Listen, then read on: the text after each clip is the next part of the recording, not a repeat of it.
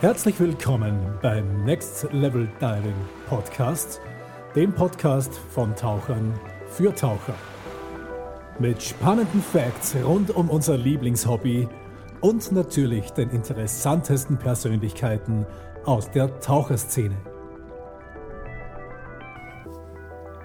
Servus liebe Tauch-Community, schön, dass ihr wieder mit dabei seid.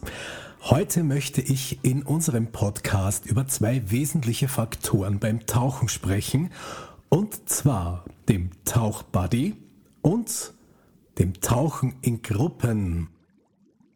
Es ist nun mal ein Faktum, dass Sicherheit und Spaß beim Tauchen auf ein und derselben Sache basieren. Und zwar dem Buddy-System. Einfacher ausgedrückt bedeutet das, Dank deines Begleiters hast du immer Hilfe und Luft oder Atemgas dabei. Vier Augen sehen mehr als zwei und das nicht nur beim Bodycheck. Man erweitert auch seinen Beobachtungsradius. Zwei Menschen sehen einfach mehr als einer und können dadurch zusammen auch mehr Freude haben. Den eigenen Body gut zu behandeln und dafür zu sorgen, dass er sich wohlfühlt, sollte ja selbstverständlich sein. Wer sich an ein paar einfache Verhaltensregeln hält, der sollte mit seinem Tauchpartner sowohl unter als auch über Wasser ein gutes Einvernehmen haben. Falls du keine Lust hast, ein paar Benimmregeln einzuhalten, ist es sehr wahrscheinlich, dass dein Buddy mit dir genauso umgeht wie du mit ihm. Er dich ignoriert und dich nicht darauf hinweist, dass eventuell gerade ein fantastischer Walhai vorbeizieht, während du damit beschäftigt bist, deinen digitalen Kompass zu kalibrieren. Ganz egal, ob dein Buddy dein Reisebegleiter ist oder du ihn vor Ort gefunden hast. Der Respekt füreinander und die Pflichten sind die gleichen. Und wenn ihr euch noch nicht gut kennt, dann hilft ein Tick mehr Freundlichkeit auch immer weiter. Welche Benimmregeln könnten wir also in einer Taucherknicke zusammenfassen. Stell dich als Taucher vorerst einmal richtig vor. Zeig mehr als nur ein Lächeln, sag mehr als nur Hi, erzähle kurz ein bisschen von dir, deinen Erfahrungen und sag, was du unter Wasser sehen möchtest.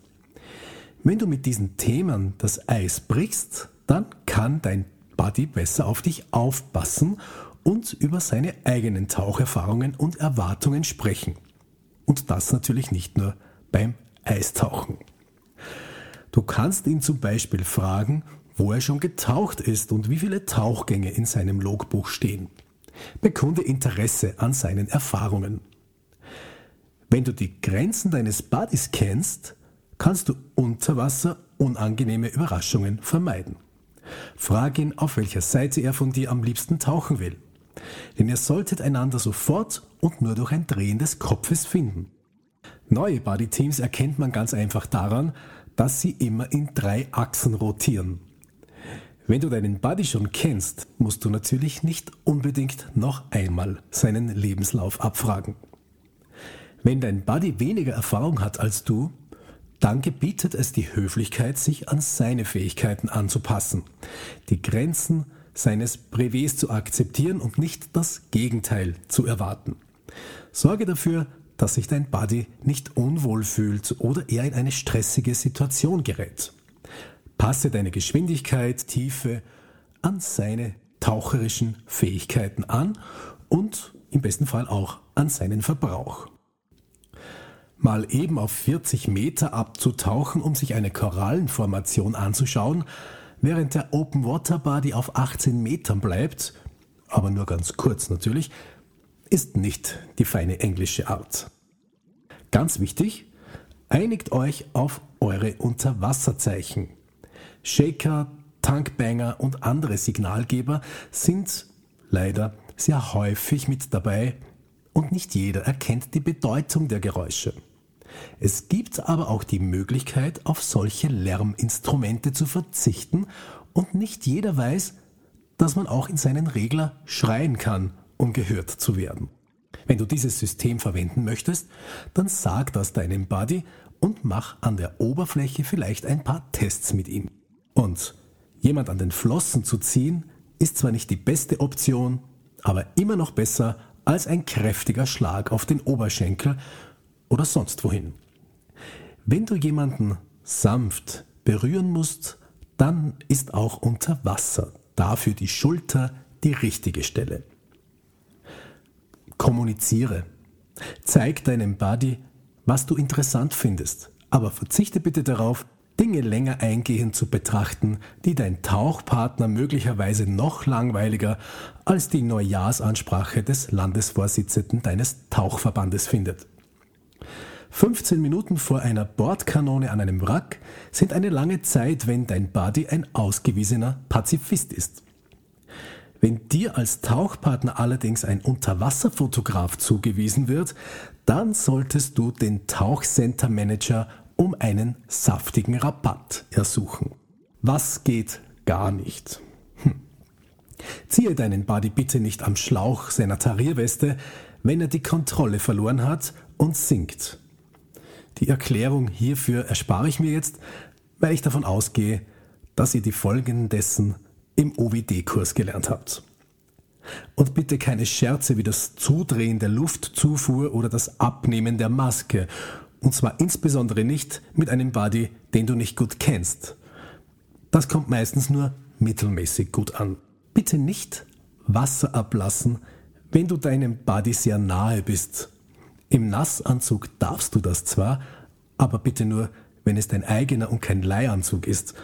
Beim Pooltraining sollte dies aber ein absolutes Tabu sein. Und das sage ich aus eigener Erfahrung.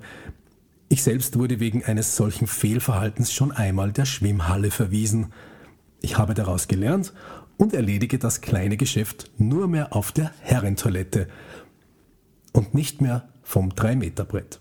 Zu guter Letzt Egal, ob dein Buddy neu ist oder ihr schon ewig zusammen taucht. Sei immer so höflich und mache immer, und ich betone immer, einen Buddy-Check. Diese Regel wird leider am häufigsten missachtet, obwohl sie nicht nur für deinen Buddy einen wesentlichen Sicherheitsaspekt darstellt, sondern natürlich auch für jeden Taucher selbst. Denn das Problem, das deinen Buddy unter Wasser betrifft, wird augenblicklich auch zu deinem. Egal ob unter Wasser oder an der Oberfläche. Es ist nicht nur unhöflich, seinen Buddy im Stich zu lassen, bei einem Unfall kann das sogar rechtliche Folgen haben. Ein Tipp für Dive Master oder Dive Leader.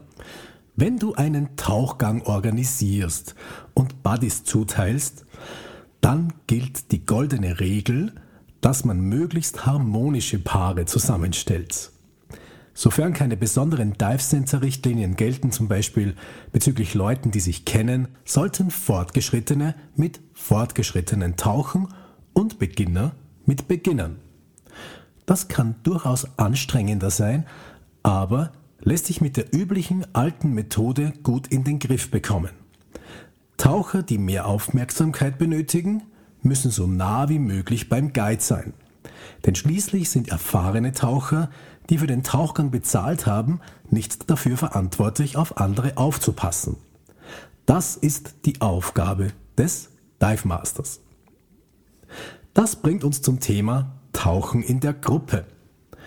Dabei habe ich schon Dinge gesehen, die man sich kaum vorstellen kann. Taucher haben nun einmal nicht die Instinkte von Schwarmfischen. Um einigermaßen koordiniert zu handeln, brauchen wir Anweisungen und Übung. Das Problem hierbei ist jedoch, dass wir in vielen Fällen mit Leuten tauchen, die wir erst Minuten zuvor kennengelernt haben. Meistens geht das gut. So, irgendwie. Taucher haben eine Tendenz, sich wie Gasmoleküle zu verhalten und den zur Verfügung stehenden Raum komplett auszufüllen. Und so blähen sich unter Wasser ursprünglich gerade Linien von Tauchern allmählich zur Kugelform auf. Als wäre es ein Naturgesetz.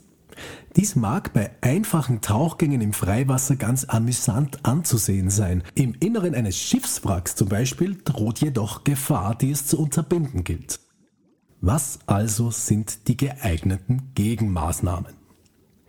Hier kommt die wundersame Macht des Briefings ins Spiel. Erfahrungsgemäß sind Briefings meist wasserlöslich und überstehen kaum den Sprung vom Boot. Ein guter Guide wird sich dennoch redlich um eine gewisse Stabilität der Gruppe unter Wasser bemühen. Ein geeignetes Mittel zur Unterbindung der spontanen Kugelbildung ist, die Gruppe in Buddy-Teams einzuteilen. In der Regel bleiben die am wenigsten erfahrenen Taucher in der Nähe des Guides. Es kann hilfreich sein, die Teams zu nummerieren. Mit diesen Informationen sollte jeder Taucher in der Lage sein, mit dem Buddy gemeinsam die korrekte Position einzunehmen, ohne weiteres Eingreifen des Dive Masters. Und wer passt nun auf wen auf? Ein weit verbreiteter Irrglaube ist, dass eine Gruppe Taucher ein einzig großes Buddy-Team bildet. Dieses Bild ist irgendwie auch beängstigend. Es ist nicht nur falsch, sondern auch gefährlich. Verlasse dich grundsätzlich nur auf deinen Buddy und auf sonst niemanden. Das hat nichts mit Monogamie zu tun. Es ist ganz einfach praktikabel. Achte sorgsam auf deinen Buddy und sei nett zu ihm oder zu ihr oder ihr wisst schon.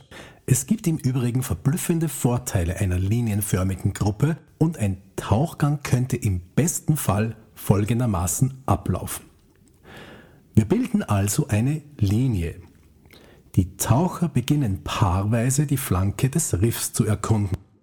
Der Guide entdeckt eine Familie Clownfische in einer Anemone und zeigt sie dem ersten Buddy-Team. Die beiden nähern sich der Anemone, um die Clownfische zu beobachten.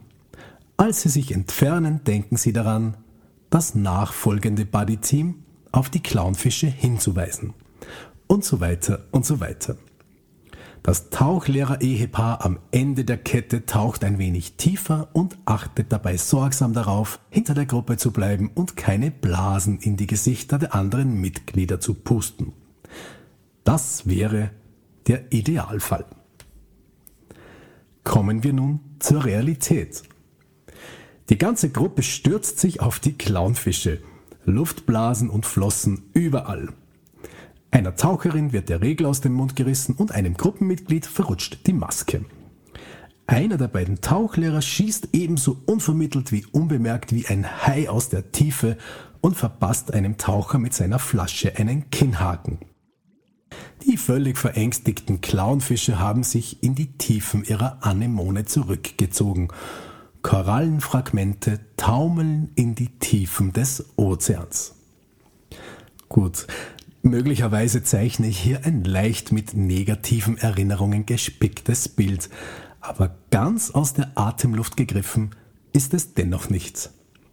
Daher hier einige Regeln für das Tauchen in der Gruppe.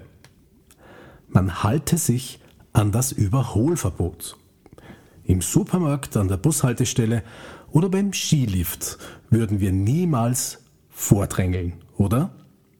Warum also beim Tauchen damit anfangen? Es gibt unter Wasser keine Überholspur. Natürlich gibt es Ausnahmen. Wenn die Strömung stark ist, kann man sich plötzlich in einer Art Überholspur wiederfinden. Oder vielleicht hält sich ein Buddy-Team vor einem ewig lange mit der Beobachtung einer vorzeigefreudigen Nacktschnecke auf. In den meisten Fällen liegt die Ursache jedoch beim Taucher selbst. Man schwimmt einfach zu schnell, ohne dass es einem bewusst ist. Kein Problem. Bewahr die Ruhe, und schwimm einfach zurück an deinen Platz. Eine einfache Übung. Zweitens, man halte den Sicherheitsabstand ein. Bei Tauchgängen in größeren Gruppen kommt es vor, dass Flossen, Sand und Luftblasen vor die Masken der nachfolgenden Taucher wandern. Mit der richtigen Schwimmtechnik vermeidet man das Aufwirbeln von Sand. Wenn man jedoch nicht gerade einen Rebreather benutzt, dürfte das Vermeiden von Luftblasen einigermaßen schwer fallen. Außerdem wäre es auf die Dauer ungesund. Daher versucht man am besten nicht tiefer zu tauchen als das Team hinter einem. Taucher mit hohem Luftverbrauch sind normalerweise vorne in der Gruppe beim Dive Master und tauchen weniger tief. Aus gutem Grund. Drittens. Man soll es nicht für möglich halten, Die anderen wollen auch was sehen.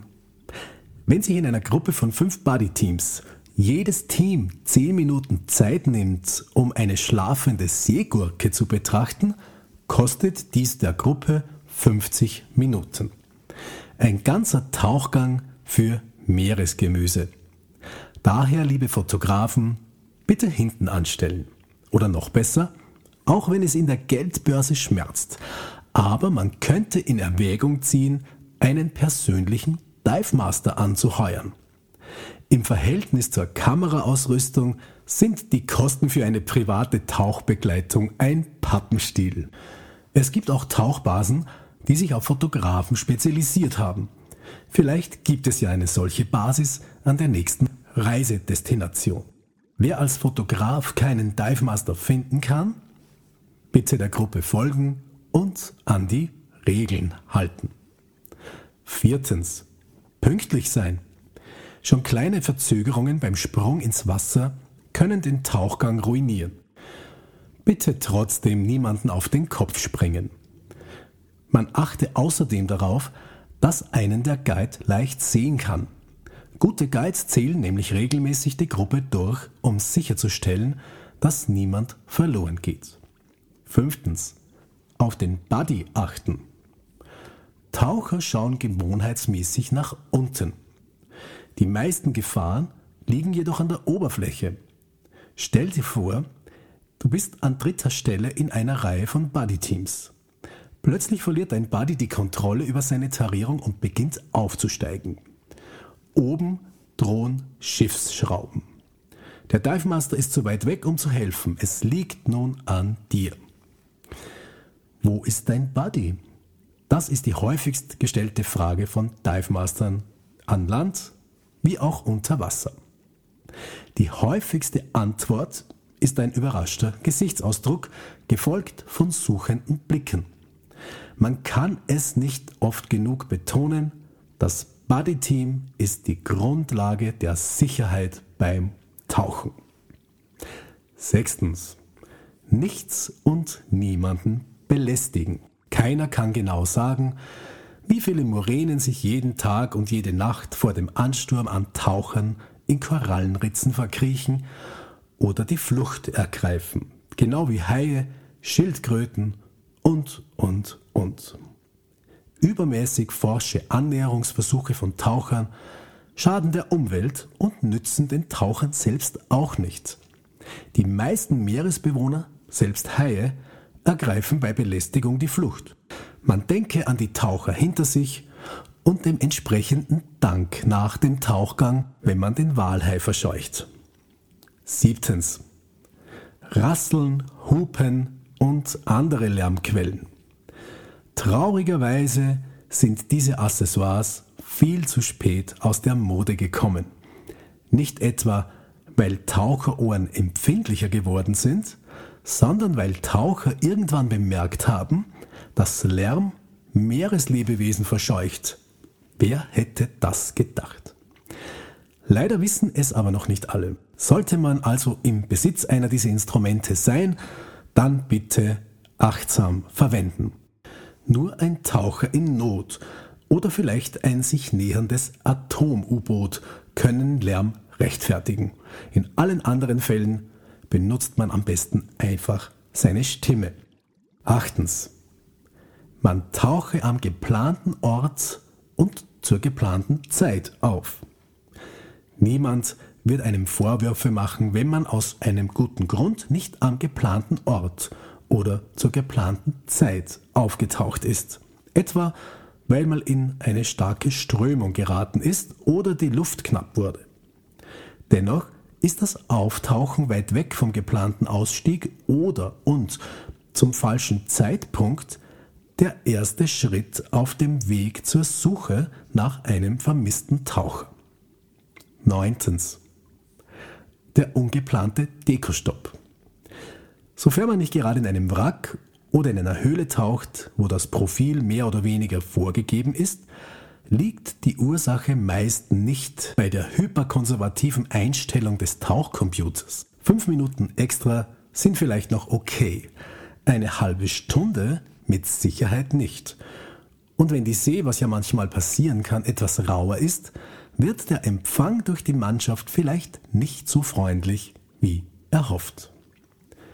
Zehntens. Freundlichkeit. Als Kunde hat man viele Gelegenheiten, freundlich zu sein. Profis wie Dive Master oder Instructor müssen ständig an nervige Sachen, wie zum Beispiel die Sicherheit denken. Sie sind verantwortlich und manchmal auch haftbar. Sie müssen die Dinge genau nehmen und manchmal auch deutlich werden. Als Kunde hingegen darf man immer freundlich sein, wenn die Leistung der Crew in Ordnung ist. Das war ein Podcast von Next Level Diving. Besucht uns auch auf einer unserer Seiten in den sozialen Netzwerken und auf unserer Homepage www.nextleveldiving.at. Tschüss, bis zum nächsten Mal und immer gut Luft.